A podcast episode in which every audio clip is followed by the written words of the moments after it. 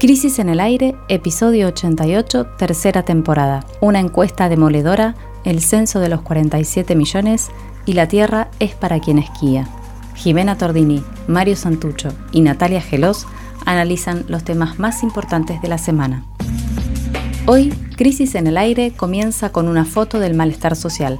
La consultora Poliarquía dio a conocer su último estudio y los resultados confirman nuestros augurios. Pesimismo radical, una clase política que se derrumba y el ascenso de la ideología más reaccionaria. Hagamos algo. En el segundo bloque, pasó el censo nacional, quedaron los números y nos preguntamos qué pasa con los datos en la era de la digitalización total. Por último, nos vamos a las montañas de Malargüe en Mendoza, donde se habilitó un exclusivo centro de esquí que ocupa 12.000 hectáreas cedidas por el Estado con una rapidez olímpica. Bienvenidos a Crisis en el Aire.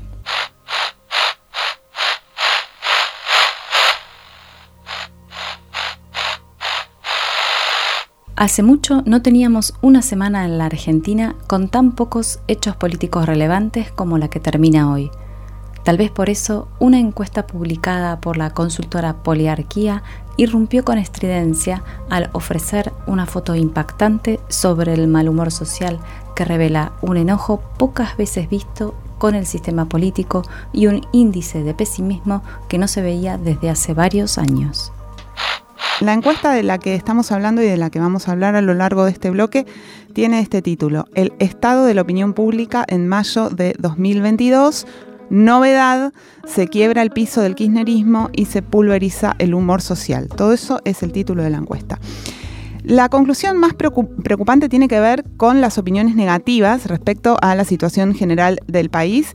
Las opiniones negativas llegaron al 58%, el valor más alto en lo que va del año, según las mediciones de esta misma consultora de poliarquía.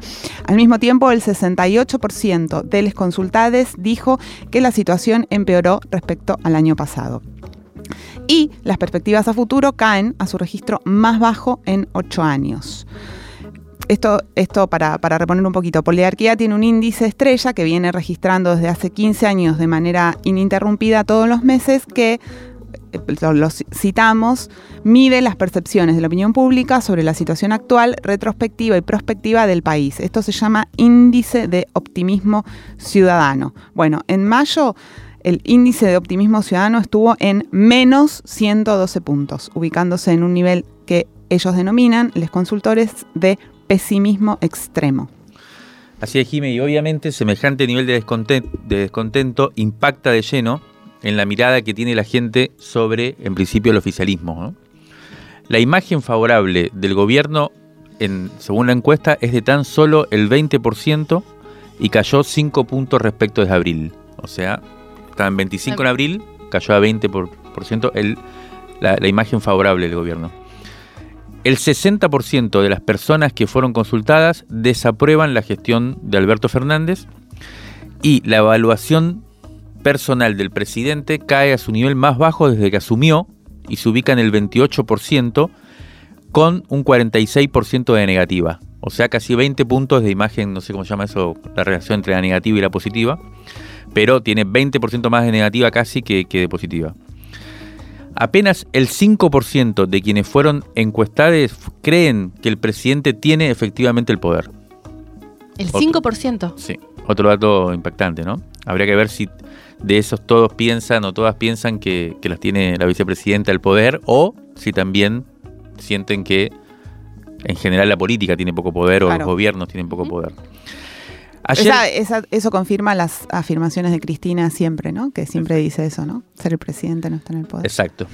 Ayer viernes por la mañana, Alberto Fernández fue entrevistado por Ernesto Tenenbaum durante una larga hora y lo que parecía una semana tranquila, a partir de esta entrevista, bueno, empezó a haber todo un problema grande, ahora vamos a hablarlo.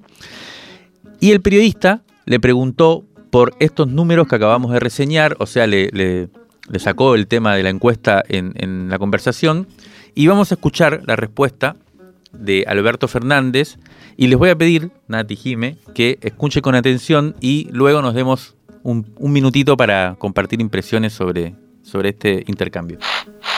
Ahora, eh, cuando uno, eh, yo sé que uno puede responder, como usted respondió en Europa, no crean tanto en las encuestas, pero cuando uno ve que... ¿No crean tanto? En las encuestas, pero uno ve desde el último resultado electoral hasta el índice de confianza del gobierno que salió ayer, uno ve que efectivamente un sector muy, muy grande del electorado se siente defraudado o está enojado o está golpeado o no.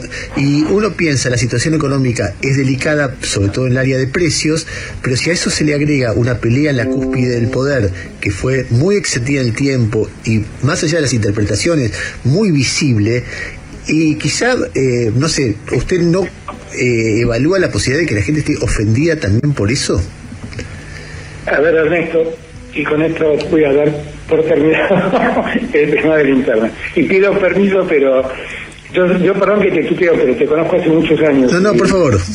Digo, y los tuteo a todos con todo respeto, por favor, disculpas. Que nadie lo tome como una falta de respeto. Eh, eh, ¿Cuál era la pregunta? La pregunta es si no hay elementos para explicar por qué la gente está ofendida o enojada con el gobierno. No, no, no, de ellos es la pelea. La pelea. hay elementos, que la gente la ha pasado muy mal. Claro que hay elementos, por supuesto que hay elementos. Que la gente a la gente le cuesta, ¿cómo no va a haber elementos? Pero, pero lo que digo es que cuando uno hace una lectura, no puede ser la lectura de esta fotografía. Porque esta es una foto de hoy. Pero yo empecé a rodar una película el 10 de diciembre del 2019 donde nadie pensaba que una calamidad que se llevó más de 6 millones de vidas en el mundo iba a ocurrir, y ocurrió. Y esa calamidad paralizó la economía del mundo, y eso le afectó a la Argentina. Y era una Argentina sin Estado, porque los que gobernaban no creían en el Estado. Y lo habían dejado al Estado totalmente destruido, desamparado. Se jactaban de no abrir hospitales públicos, se jactaban de cerrar universidades. Bueno, claro, bueno, en ese contexto yo tuve que avanzar. Ahora, yo soy muy consciente de que a la gente todo eso le dolió y que todo eso le afectó. Y que obviamente la gente demanda una salida rápida de estos problemas. No pasa acá, ¿eh? pasa en el mundo. ¿eh? Pasa en el mundo, no pasa acá. Pasa en todos lados. En presidente, presidente, usted... Eh, eh, ¿Cómo no lo voy a entender? Eh, eh, hay, hay, hay un estado además de, de conmoción psicológica, Ernesto de esto de saber mejor que yo, en, en, en, muchos ciudadanos y ciudadanas, es absolutamente entendible, eh, que genera un desánimo grande, y bueno, qué sé yo. Bueno, impresiones. ¿Qué es esta consigna coercitiva que nos tiraste? Decí lo que tenés para decir. Claro, quiere decir. No, pero usted- claro, No, no, no, me no. parece que. O sea, yo coincido en esto con Alberto, que creo. Sí, me, me pregunto esto, ¿no? Si, ¿Cuánto realmente afecta en esto del humor social la pelea o no de Alberto con Cristina? Digo, me parece que todo se tramita más en el día a día y en. Y en eso, digo, cuando. Que no es tanto lea al interior del frente de todos y más estas cuestiones relacionadas con Claro, lo que venimos trabajando en todos los programas, ¿no? De, de- de trabajadores que no llegan a fin de mes y demás. O sea, no sé cuánto de lo otro es más una, una cuestión que, que queda más en, en lo periodístico, Mm. digamos. En No lo sé, intenso de los- las redes, los círculos rojos. No sé si lo sabemos. No, es una pregunta. Pero a mí lo que me llama la atención es que no habló de, de la economía, por ejemplo. Que es uno de los temas. En otras partes de la entrevista habló, pero en este caso habló más bien de la pandemia, del Estado que no tenía salud y de la situación no más subjetiva, si se quiere, Claro. como que genera un malestar, pero como si fuera una cuestión casi psíquica, ¿no? Como que si estuviera más allá de la política, en cierto modo. Sí, sí. Hay algo de eso, ¿no? Como si fuera una, una calamidad, una, una tragedia, algo sobre lo que los sujetos no tenemos ninguna capacidad de operar. Él el primero, ¿no? Exacto. Como e- esa, esa escisión de, lo, del- de los sujetos del- de lo político, ¿no? Sí, es eh, porque por un lado reconoce, o sea, no es que dice no, no eh, es una no es verosímil lo que plantea la encuesta. O dice es sí. falso, o es una Exacto. construcción, o es una manipulación, ¿no? Reconoce, dice entiendo a la gente, pero bueno, está de alguna manera fuera de la órbita de mis eh, posibilidades. Algo así trata de decir. A mí también me llamó la atención eh, la utilización de la, de la metáfora, ¿no? Un poco eh, remanida cuando se trata de esto, es la fotografía, no es la película, pero en vez de decir la película va a seguir y vamos a ir hacia momentos mejores, estamos mal, vamos bien, la película lo llevó al pasado, ¿no? Al momento de la pandemia. O sea, es rara también la metáfora de, la, de la, fotografía. Sí, medio como que la ola arrastró, o sea, no, no es bueno, pero vamos a salir, es verdad. Es como, bueno, estamos en este lodo y estamos ahí. Bueno, me parecía interesante reaccionar a ver qué, no, qué nos decía las palabras del presidente al respecto. Volvamos a la encuesta de poliarquía, que tiene muchísima tela más para cortar y eh, por eso estuvimos conversando con el director de la consultora eh, responsable de, esta encuesta que estamos comentando, el sociólogo Eduardo Fidanza, y le pedimos que nos cuente si se puede comparar esta foto con otros momentos de la historia reciente, o sea, cuál es la... Eh, si, se ha repetido en otros momentos y, si es especialmente aguda hoy respecto del, pasado, cuál es el escenario que se proyecta a partir de estos últimos números en relación al escenario electoral de 2023. Fidanza nos envió este audio que vamos a escuchar ahora. Lo que se está observando es que el, índice de pesimismo o la respuesta a la pregunta si la gente cree que la situación del país va a mejorar eh, de aquí a un año, registra los valores más altos desde 2006. Eh, Tenemos antecedentes eh, bueno, en 2008-2009 eh, la situación fue la crisis mundial, el enfrentamiento del gobierno con el campo. En 2014 hubo una devaluación eh, en el verano durante el gobierno de Cristina Kirchner que generó una caída muy importante de las expectativas y un aumento del pesimismo. Y después en 2018 cuando Macri convocó al Fondo Monetario Internacional. Si bien eh, el pesimismo en este momento supera a todos los eh, episodios anteriores, también se puede decir que hay muchos indicadores de, sazón social, por llamarlo así, que todavía algunos son eh, más altos en 2018 que en este momento. Ahora, ¿cómo interpretamos este fenómeno? Mm, yo creo que se trata de eh, no solamente eh, la evaluación del momento actual, sino lo que podemos llamar una acumulación de frustraciones a lo largo de los años, combinada con un índice de inflación que es récord eh, prácticamente en los últimos 20 años. Estos dos factores, la acumulación de frustraciones más el índice de inflación, creo que están llevando a esta situación. ¿Cómo puede interpretarse esto de cara a 2023? Bueno, en primer lugar, hay una reconfiguración eh, de las expectativas de eh, esto impacta en la configuración de la oferta electoral, ya no podemos hablar de un bicoalicionismo, sino de eh, por lo menos cuatro fuerzas. Esto es las dos coaliciones, los libertarios, que en un um, escenario moderado tienen entre 20 y 25% de los votos a nivel nacional, eh, y la izquierda, o sea, cuatro fuerzas. Y el crecimiento de los libertarios y también el crecimiento que podemos presumir de la izquierda es una expresión de que eh, estos eh, climas sociales, estos sentimientos están impactando sobre todo en la política tradicional y en el sistema y en los principales eh, protagonistas de la democracia de las últimas décadas.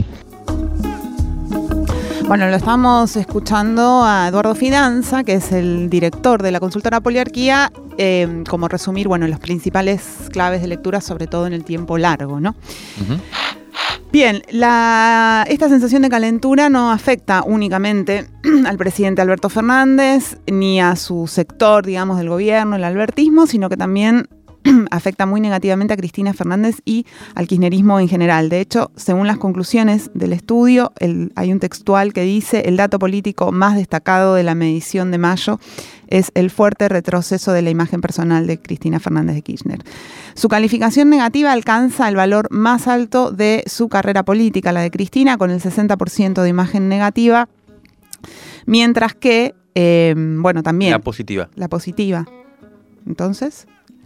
Mientras que la positiva ah, entonces, bajó, del 30%. la imagen negativa está en su valor más alto y la positiva está en, la, en el más bajo, que era un promedio del 30%, y llegó al 25%. 60% de imagen negativa, 25% de imagen positiva para la, para la vicepresidenta, registro comparable con sus peores momentos de evaluación pública que fueron a fines de 2009 y de 2017. Bueno, algo tenía que ver lo que estaba eh, Fidanza comentando antes. Esta caída se concentra, y este es un dato que, es importante subrayar, especialmente entre los jóvenes, la población con únicamente educación primaria y la ciudad de Buenos Aires. Y además tiene correlato con el resto de los dirigentes kirchneristas. La imagen negativa del gobernador de la provincia de Buenos Aires, Axel Kisilov, subió 8 puntos y llegó a su máximo histórico también, mientras que la imagen positiva de Máximo Kirchner cayó 9 puntos y llegó apenas al 15%.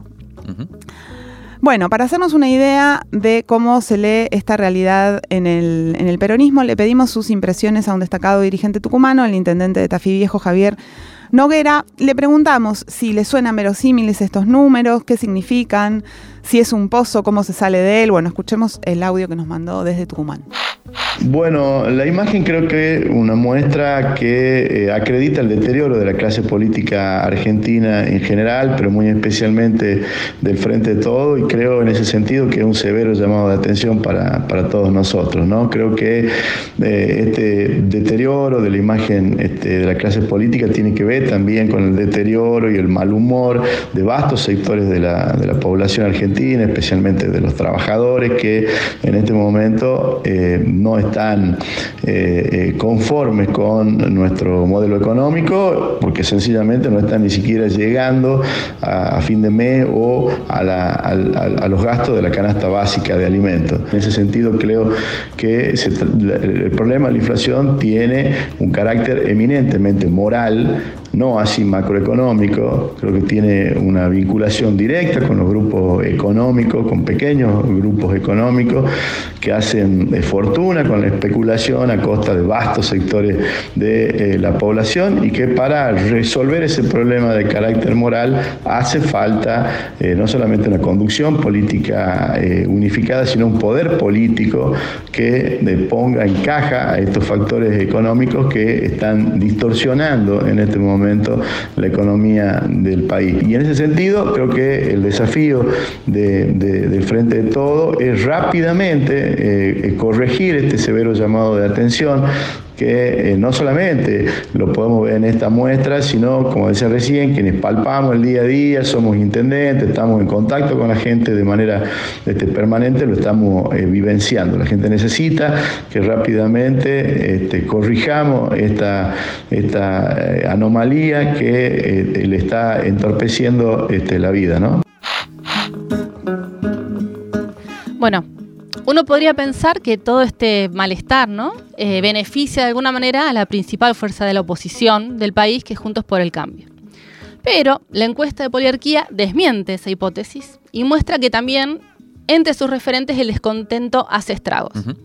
Veamos, aunque sigue siendo el dirigente político mejor evaluado a nivel nacional, la imagen de, Horacio Rodríguez Larreta cae por tercer mes consecutivo y perfora el 40% de calificaciones positivas.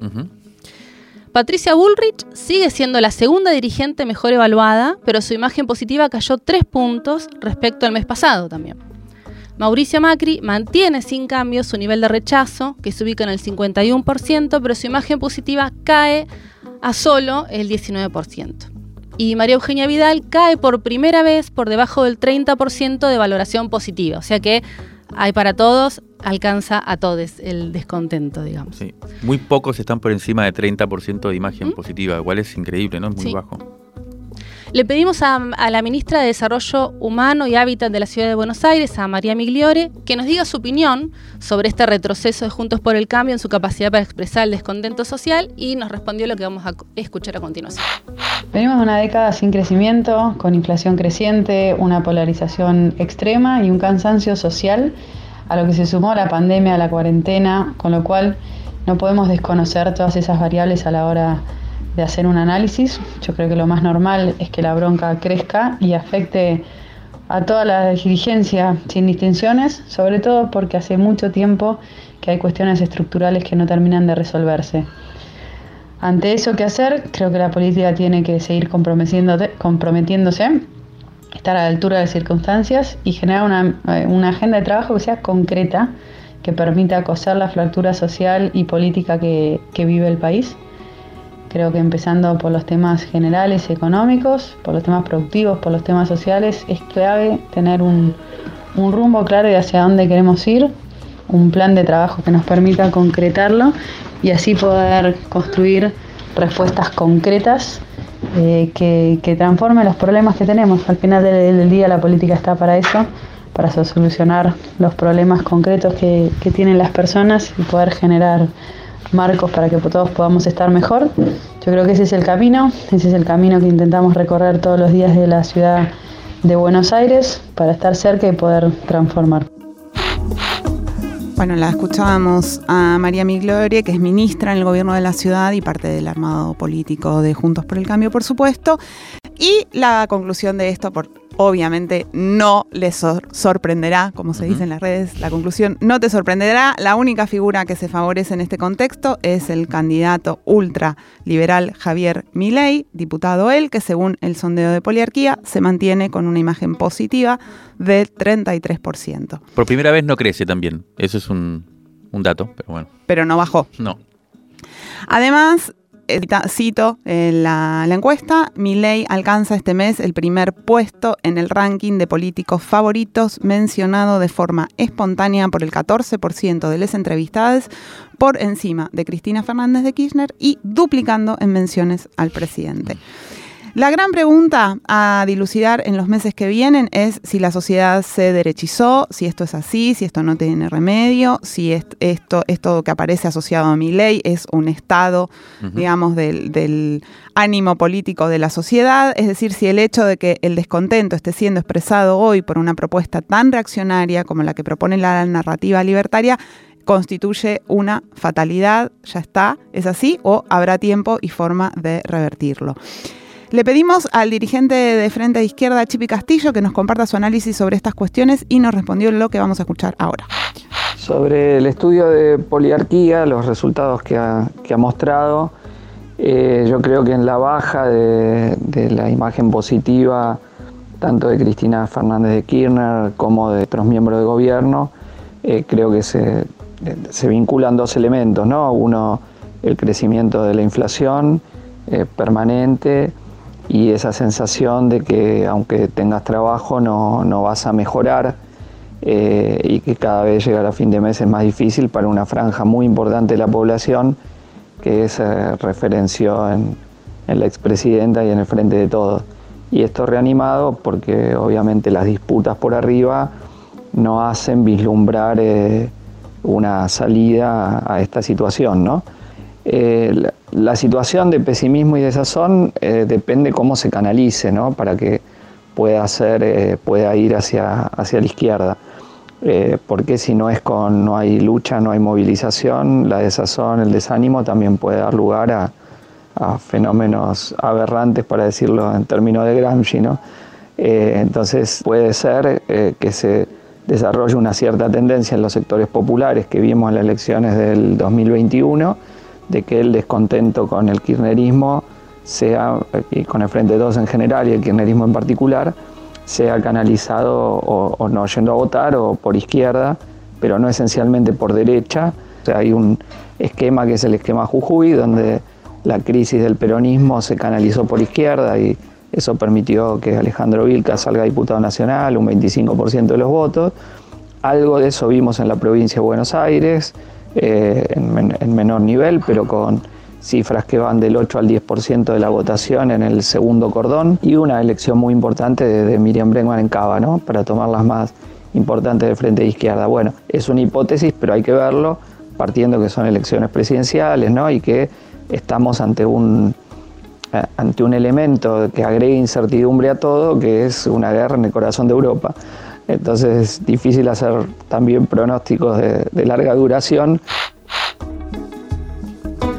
Bueno, para concluir el bloque y este repaso por el estado de ánimo colectivo, eh, hemos escuchado varias intervenciones y intentos de lectura sobre lo que está pasando, bien interesantes, bastante variadas. Sí, es significativo que nadie eh, dijo que es cualquiera, ¿no? Exacto. O sea, ninguno dijo, no, esos números son cualquier cosa, la encuesta no sirven. Es que eso fue lo impactante también, ¿no? Ratificó algo que veníamos medio sintiendo y le puso como eso, una imagen, le puso contornos claros.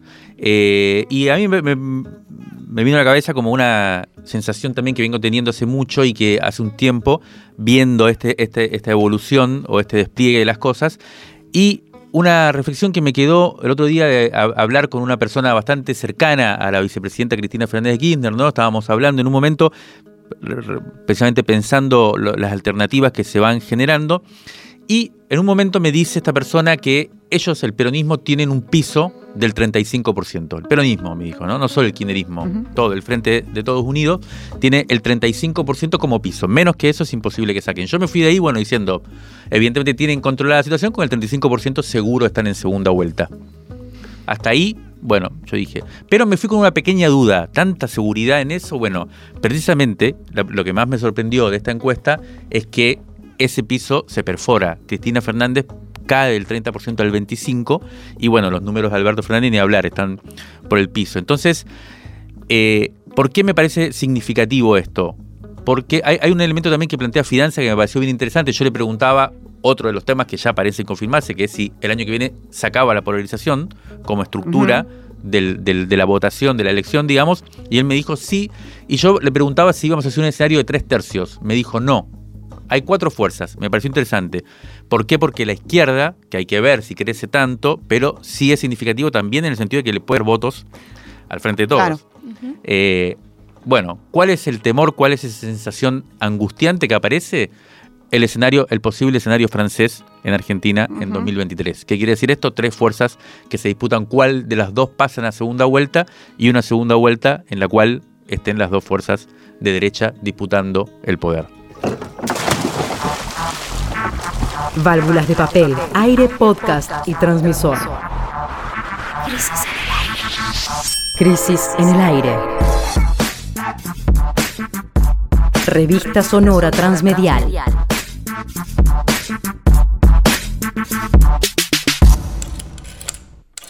Revistacrisis.com.ar Les argentines somos 47.327.407 según los datos provisorios que fueron difundidos el jueves 19 de mayo por la tarde al día siguiente al censo nacional que había sido el miércoles 18. El despliegue territorial y esta vez también digital del Estado para contarnos no estuvo exento de controversias pasadas ni de algunos interrogantes futuros que vamos a repasar en este segundo bloque de Crisis en el Aire. Vamos primero a los datos que pudimos ya saber, ¿verdad, Natalia Gelos? Exacto. Una pregunta, ¿puede ser primero? Sí. A mí no me censaron, a mi, a mi hogar no, no censaron. ¿Y te quejaste en las redes sociales? ¿Habías hecho el digital primero? ¿Eso quiere decir que acá faltan tres personas en ese número? No, ¿hiciste ah. el digital? No, tampoco. Ah, entonces sí. Ah, entonces sí. ¿Y mandaste el mail? Eh, no, justo estábamos hablando de eso. Ayer pasaron por casa. Eh, justo estábamos hablando eso con Natalia, mi compañera que está en Madrid, y le mandamos un beso. Un beso pero no, tenemos que hacer algo, pero todavía no hicimos nada. ¿Tiene que volver Natalia para que alguien se ocupe del censo o ustedes lo pueden resolver sin ella? sí, sí, lo podemos resolver. Ah, no te preocupes, lo resolvemos. Entonces, se puede, o sea, por más que no lo hayan hecho digital, están a tiempo de agarrar y hacer entonces hacer el censo digital y aparecer. y aparecer, pero sí, entonces hay 47 millones, ¿cómo 327 mil 410. 410, ahí, van las matemáticas. Vamos subiendo. Bueno, otros datos, además de esta corrección que hacemos en este preciso momento. El 47,05% de ese número son varones y el 52,83% son mujeres. Subió un poco el porcentaje porque entre los tres de los Santucho hay dos, dos varones, una chica. Es verdad, ahí tenemos que ir al número finito. Después, el 0,12% no se identificó a ningún género, 57.000 personas se autonocieron no binarias, eh, cuando te iban a, o sea, cuando vos entregabas el, número, el código, digamos, te preguntaban, ¿no? ¿Cuántas personas eh, hay y cómo, varones o X. Exactamente. Bueno, a mí no me preguntaron, a mí dijeron mujeres y varones, pero después me enteré por las redes. Que en mi caso me parece que tampoco preguntaron. Si hubo, hubo alguna cuestión sobre cómo había funcionado el ítem de no condicionar al binarismo y también fue, fue bastante comentado cómo se hacía esa pregunta. Sí, bueno, este fue el censo número 11 en la historia de Argentina. El primero fue en 1869, durante la presidencia de Sarmiento, se había hecho. Y se durante dos días y arrojó que había 1.877.490 personas residentes en el país. Mira vos, en esa época. Somos un poco más ahora, ¿no? Eh, el último había sido el 27 de octubre de 2010 y estuvo marcado por la muerte de Néstor Kirchner durante la presidencia de Cristina Fernández. Este censo, el de 2010, había cuantificado la población en 40.117.096 habitantes. O sea, 7 millones en una década crecimos. Una década y algo. Es decir que, bueno, esto, ¿no? Que los, los datos obtenidos el miércoles 18 marcaron un incremento del 17,97%. Eso es lo que crecimos en un porcentaje mayor a la diferencia que hubo entre es un porcentaje mayor al que hubo entre el 2001 en el censo 2001 y el de 2010 cuando la población creció 10,63% en 2001 eran 36.260.131 habitantes. Y según informó el INDEC los resultados definitivos van a estar en ocho meses. Eh, y dentro de un año y medio el censo, el censo estará totalmente procesado. O sea que tenemos que esperar un poquito. Hasta el 24 de mayo se va a hacer la etapa de supervisión para sumar a quienes no fueron censados. Los por ejemplo, hasta el 24 de mayo. No tenés tantos días para resolverlo, te digo. ¿eh? El lunes o martes ya. Y se volvió a habilitar el formulario online, así que, Mario, pónganse las pilas. Bien. Eh, bueno, el censo por supuesto, tiene la utilidad fundamental de contarnos, ¿no? Somos, donde vivimos, de ubicarnos un poco eh, lo que se llama la población, ¿no? Eso me hace recordar siempre los libros de Foucault que leíamos, donde esta idea ¿no? de la sociedad surge en un momento precisamente cuando se puede contar así. Pero eh, una de las utilidades fundamentales que tiene, o uno de los efectos que tiene censar así a todo el país, eh, tiene que ver con la política. ¿Qué, ¿Cómo repercute esto en la política, más allá de la sociología y de lo poblacional? Bueno, dos cosas que, que van a dar que hablar pronto y que seguramente vamos a seguir respecto una vez que tengamos los resultados del censo. Primero, va a servir para recalcular todos los instrumentos del sistema estadístico, como la encuesta permanente de hogares, que brinda los datos sobre pobreza e indigencia, por ejemplo. Nada menor. O sea, ¿no? Ahí vamos Tienen que volver a calcular los porcentajes, ¿no? Bueno, cuando decimos 40% de pobres, sobre cuántas personas son, o sea, para todo eso sirve el censo, ¿no? Claro. Está bien. O sea que uno podría decir que puede bajar un poquito, puede tender a bajar los índices. Depende. En tanto, si la población es mayor, entonces la cantidad, bueno, vamos a ver. Y el otro tema de alto voltaje entre los eh, que están asociados al resultado del censo tiene que ver con la provincia de Buenos Aires, ¿no? El gran eh, núcleo poblacional del país, porque ya se, se especula que la provincia podría fundar un reclamo para tener mayor representación en el Congreso Nacional, específicamente en la Cámara de Diputados, que precisamente se reparte según la cantidad de habitantes en cada provincia. Según la constitución de la provincia de Buenos Aires, hoy por hoy la provincia ya debería tener 100 bancas y no 70 como actualmente ocupa. Un temón va a ser este. Sí, había, hay otras provincias, creo, donde también se estaba discutiendo esta cuestión. Creo que en Córdoba también ya se estaba discutiendo ah, que los resultados del censo harían que se tenga que ampliar. No es que se reparte, cambie el porcentaje, sino se tendría que ampliar la cantidad de legisladores que hay. Creo que hay un proyecto incluso ah. de Margarita Stolbizer ya y de Miriam Bregman también. Ah, se ampliaría la cantidad total de diputados. Claro, tienen que ampliar la cantidad de diputados, pero entonces eso entra en una discusión de, bueno, ¿qué va a decir Javier Milei, por ejemplo, si se amplía la cantidad de diputados? ¿no? Bueno. Pero por ahí viene. Bueno, como decíamos al principio, este censo fue por primera vez eh, digital. Esta digitalización tuvo varias capas, había varios puntos digitales. Por un lado, bueno, las personas podíamos completar el formulario, como recién comentábamos, y todavía eso se puede hacer. Y por el otro, los censistas, las censistas tenían una app para gestionar algunas cuestiones del censo eh, los, códigos QR, cargar los códigos de los que lo mm. completamos digital y demás. Este combo vino con varias cuestiones polémicas que como viene pasando con una sucesión de asuntos que involucran la gestión pública de los datos de los ciudadanos, entran en una suerte de cono de opacidad que está siendo bastante complejo de desentrañar y por eso lo queríamos dejar anotado aquí porque veíamos cierta continuidad con otras discusiones recientes. No, no hay mucho tiempo ya, pero para contarlo brevemente, hubo eh, varias controversias. Una empezó en marzo del año, en agosto del año pasado, del 2021, cuando Marco Labaña, el director del, del INDEC, que es el instituto que tiene a su cargo el censo, anunció que el censo iba a ser con DNI con DNI de todas las personas censadas, o sea que uno tenía que anotar el DNI de todos los que vivían en la casa. Ah, mira. Y que eso era por motivos de recomendaciones internacionales y cuestiones estadísticas. Bueno, hay un montón de organizaciones de la sociedad civil que se opusieron a eso, que trabajaron muy fuerte para pararlo, porque se, se rompía, digamos, el anónimo estadístico. Y el INDEC en ese momento se tuvo una posición muy firme diciendo que el Estado podía proteger esos datos y que de ninguna manera eh, eran vulnerables. Bueno, esto no resultaba muy creíble a la luz de otros problemas que hubo con los datos en el Estado Nacional. Incluso hubo organizaciones como la Fundación Vía Libre que judicializaron mm. la decisión de pedir el DNI en el censo. Finalmente eso se revirtió. Marco Labaña cambió de opinión o tuvo que hacerlo y solo se pidió en el censo el DNI para entrar al formulario digital. El DNI presencial no pedía DNI.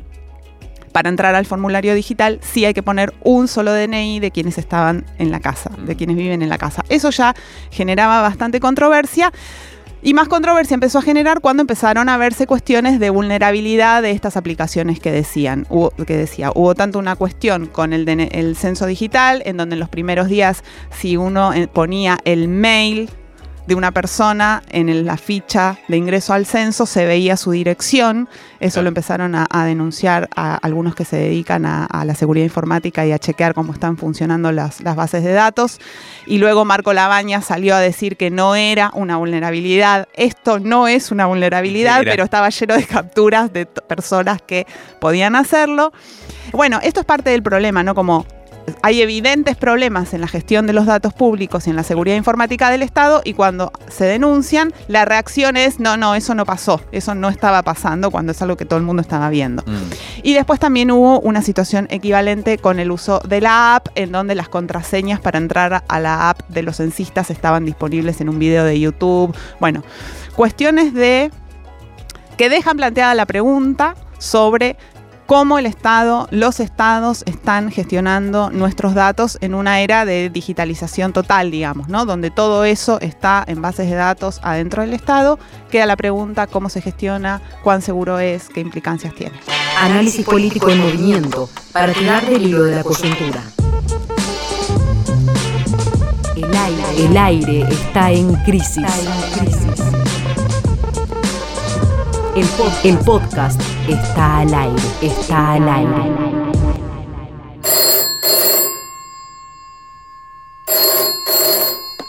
Rescate emotivo, un diamante impreso en una crisis, 1973-2021. Crisis 41, abril de 1986. A casi 10 años del secuestro y desaparición de Haroldo Conti, la revista busca mantener viva la presencia del escritor y publica un ensayo que incluye textos de amigos, cartas inéditas de Haroldo y el perturbador testimonio de su compañera la noche que se lo llevaron.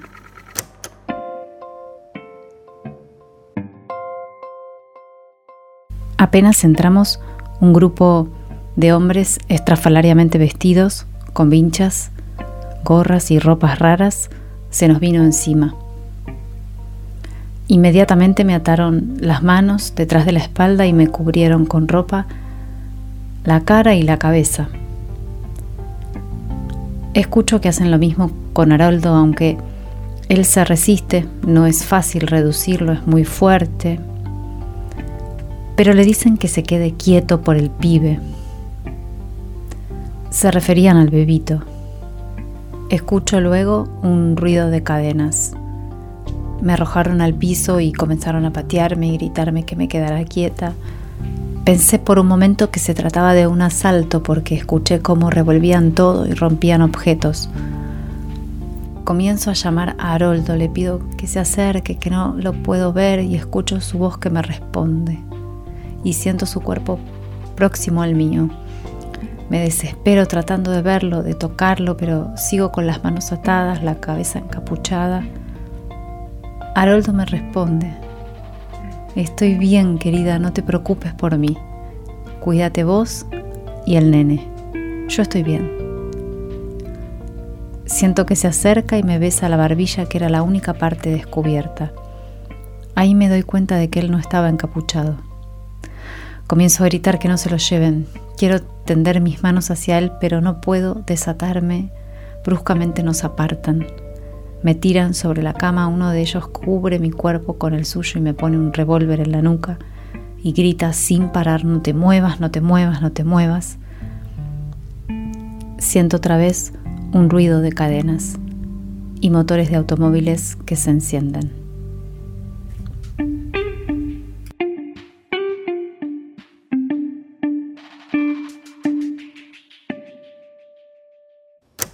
Haroldo Conti fue escritor, periodista y militante revolucionario. Nació un 25 de mayo de 1925 y fue secuestrado el 4 de mayo de 1976. Porque había nacido para el mar cuando no navegaba, escribía, dice Cito Lema en esa crisis.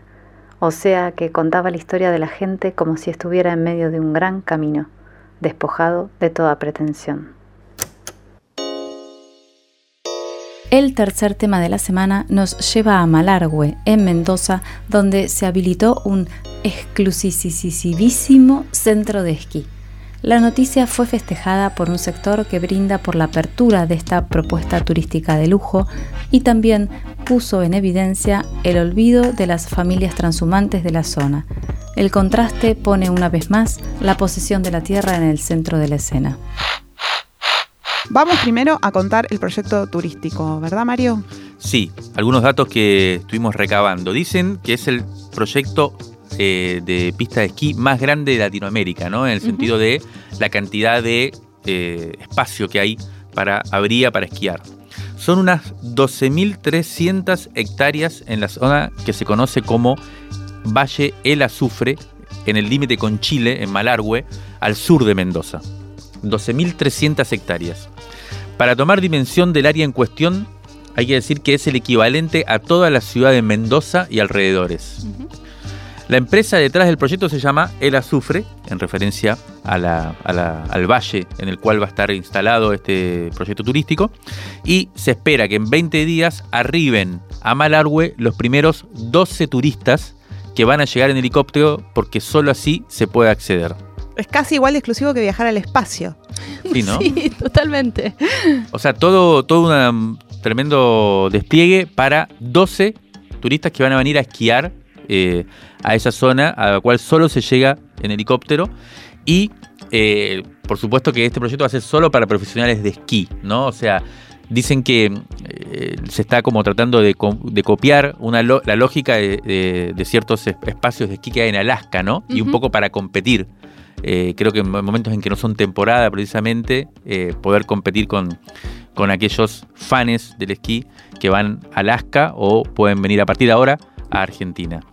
Eh, va, a ser va a haber un hotel boutique de seis habitaciones, pero, por supuesto, acá esto recién comienza y la idea es llegar en un plazo determinado a 3.000 camas para que sea un, un negocio. Y eh, por ahora los paquetes de estadías estarían entre 1.500 y 2.000 dólares por una semana, un día.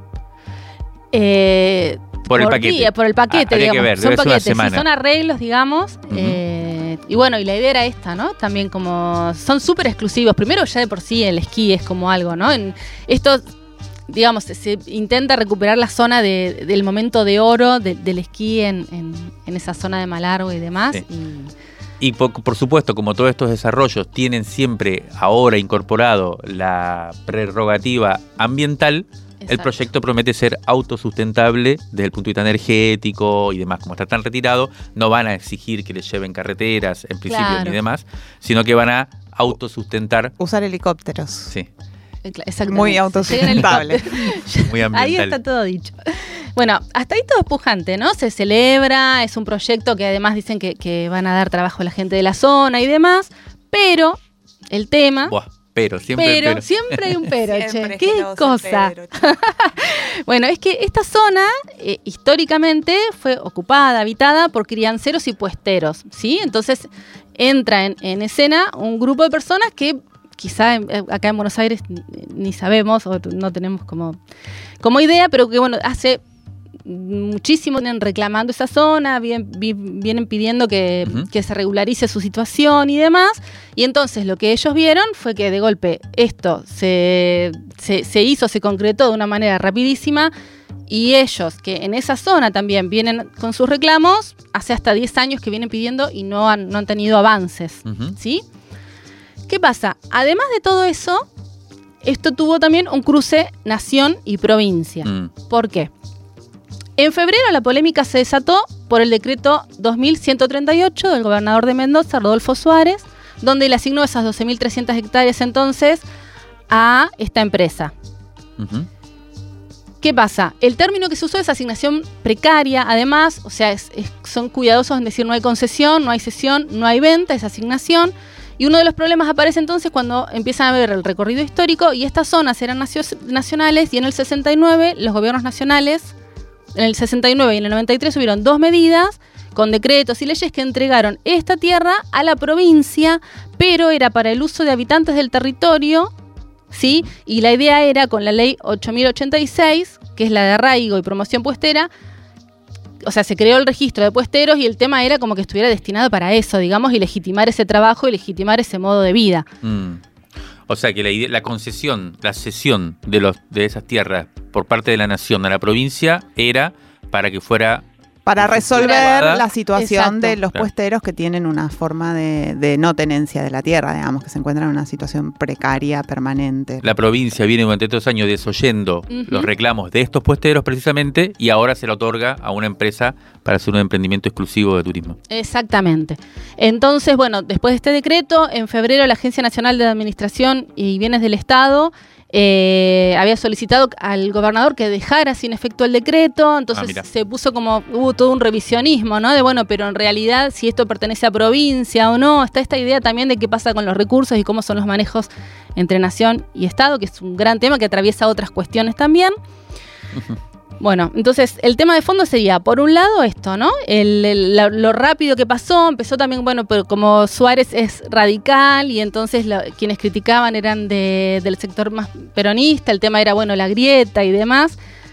El tema fue, por un lado entonces, eh, lo ambiental, que me- también estaba ahí, porque decían, bueno, pero si esta zona es una zona de humedales y de, de- es rica en, en cursos de río y demás, Mm. bueno, ¿qué pasa con esos recursos?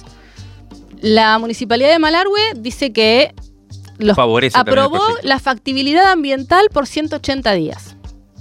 Después están las organizaciones diciendo, bueno, pero ¿cómo está? O sea, un estudio ambiental concreto y este, por sí, un es como esa eso. lógica que se repite mucho, que es se les van dando autorizaciones temporales y precarias a las empresas que después ya medio que no se pueden revertir, porque es como, la- ¿se acuerdan la discusión con los Adquieren- countries? adquieren derechos. ¿no? Van adquiriendo hecho consumado, empiezan a construir antes de tener el permiso, acá empiezan a hacer un centro con un permiso que no es un permiso y después, claro, anda a desarmar Claro. un Exacto. emprendimiento ya montado, funcionando. Sí, por eso se ¿no? Una vez que apareció la polémica de la discusión, eh, rápidamente lo, eh, quisieron concretarlo, aunque sea para 12 personas, pero que ya arranque, eh, porque si no, empezar va a ser difícil. Una vez que se empezó, después va a ser difícil levantarlo, digamos. Exacto.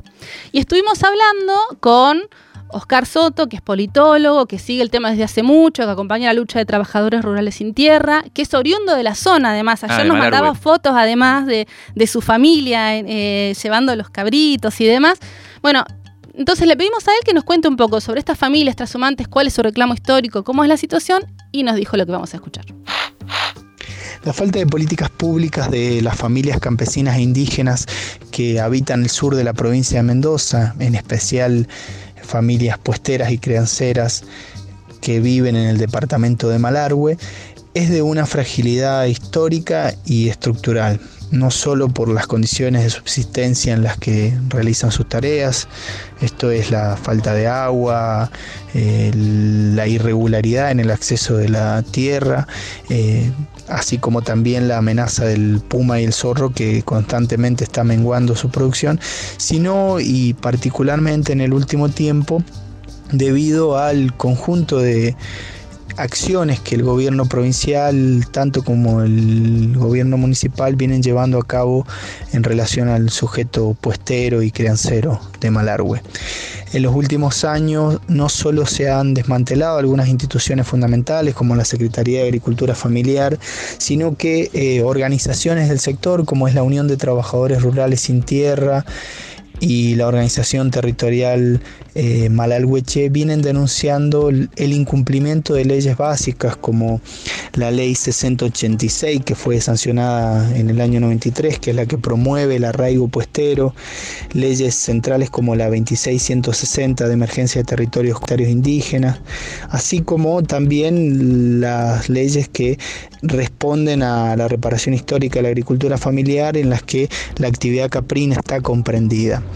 Lo que terminó de consagrar este deterioro, de hacer evidente y más visible la situación de las familias puesteras, eh, se dio hace unos pocos meses con la entrega de unas 12.000 hectáreas que el gobierno provincial no a una empresa de capitales privados y extranjeros, que es justamente un territorio eh, que es naciente de agua y además que es eh, un espacio en el que familias campesinas realizan sus tareas de transhumancia. Esto de alguna manera pone en foco eh, el avance que tienen ciertas políticas y en todo caso la ausencia de acciones para con este territorio rural que hace años reclama la regularidad en sus territorios y su tenencia efectiva de la tierra que trabajan y que cultivan desde hace ya más de 100 años.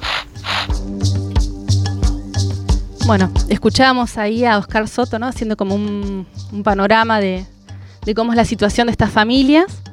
Y en, relación a esto que, hablábamos de, provincia y nación y cómo las provincias protegen sus recursos y demás, metemos una noticia buena, ya que era todos peros.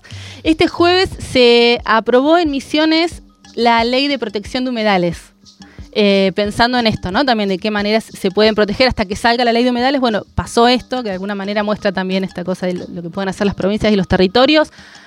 Después está la letra chica y hay críticas también y demás, pero bueno, en principio Misiones es la primera provincia en tener su ley de humedales, así que... Hay dos cuestiones, ¿no? Para cerrar, se cruzan en, este tipo de, conflictos, por llamarlo de algún modo. Está la cuestión ambiental muy fuerte, permanente discusión, eh, que se ha colocado en el centro de la discusión política ya. Por un lado eso, por, otra, por otro lado la cuestión de, de quién es la tierra. ¿No? Eh, suena, suena trillado, pero no por eso menos verdadero si la tierra es de quien la trabaja o la tierra es de los rentistas. Esto está volviendo a emerger con mucha fuerza. Eh, vimos esta semana también cómo apareció en, en algunos medios un conflicto que hay en el sur porque el Poder Judicial ordenó al Estado argentino entregar también una tierra que es del Estado, una, cantidad de hectáreas a una comunidad mapuche que se probó que es preexistente a la existencia del Estado argentino. Y sobre, con, respecto a eso hubo una investigación muy fuerte de Consenso Bariloche, un sujeto del que ya hemos hablado bastante aquí, de los medios de comunicación. Hoy hay un editorial de La Nación escrito desde 1880. Vienen desde la campaña, llamada campaña del desierto, a contarnos por qué esas tierras son del ejército. Bueno, esta es, son estas dos cuestiones las que están en juego, ¿no? La cuestión de cómo, cómo hacemos que la vida en la tierra sea posible y la cuestión de, de quién es la tierra.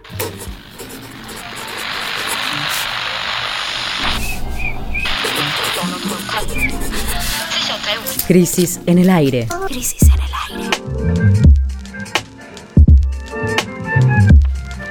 Los sonidos de la tinta y sus discusiones.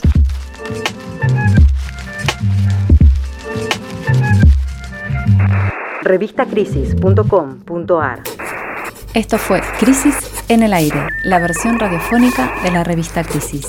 Hasta la semana que viene.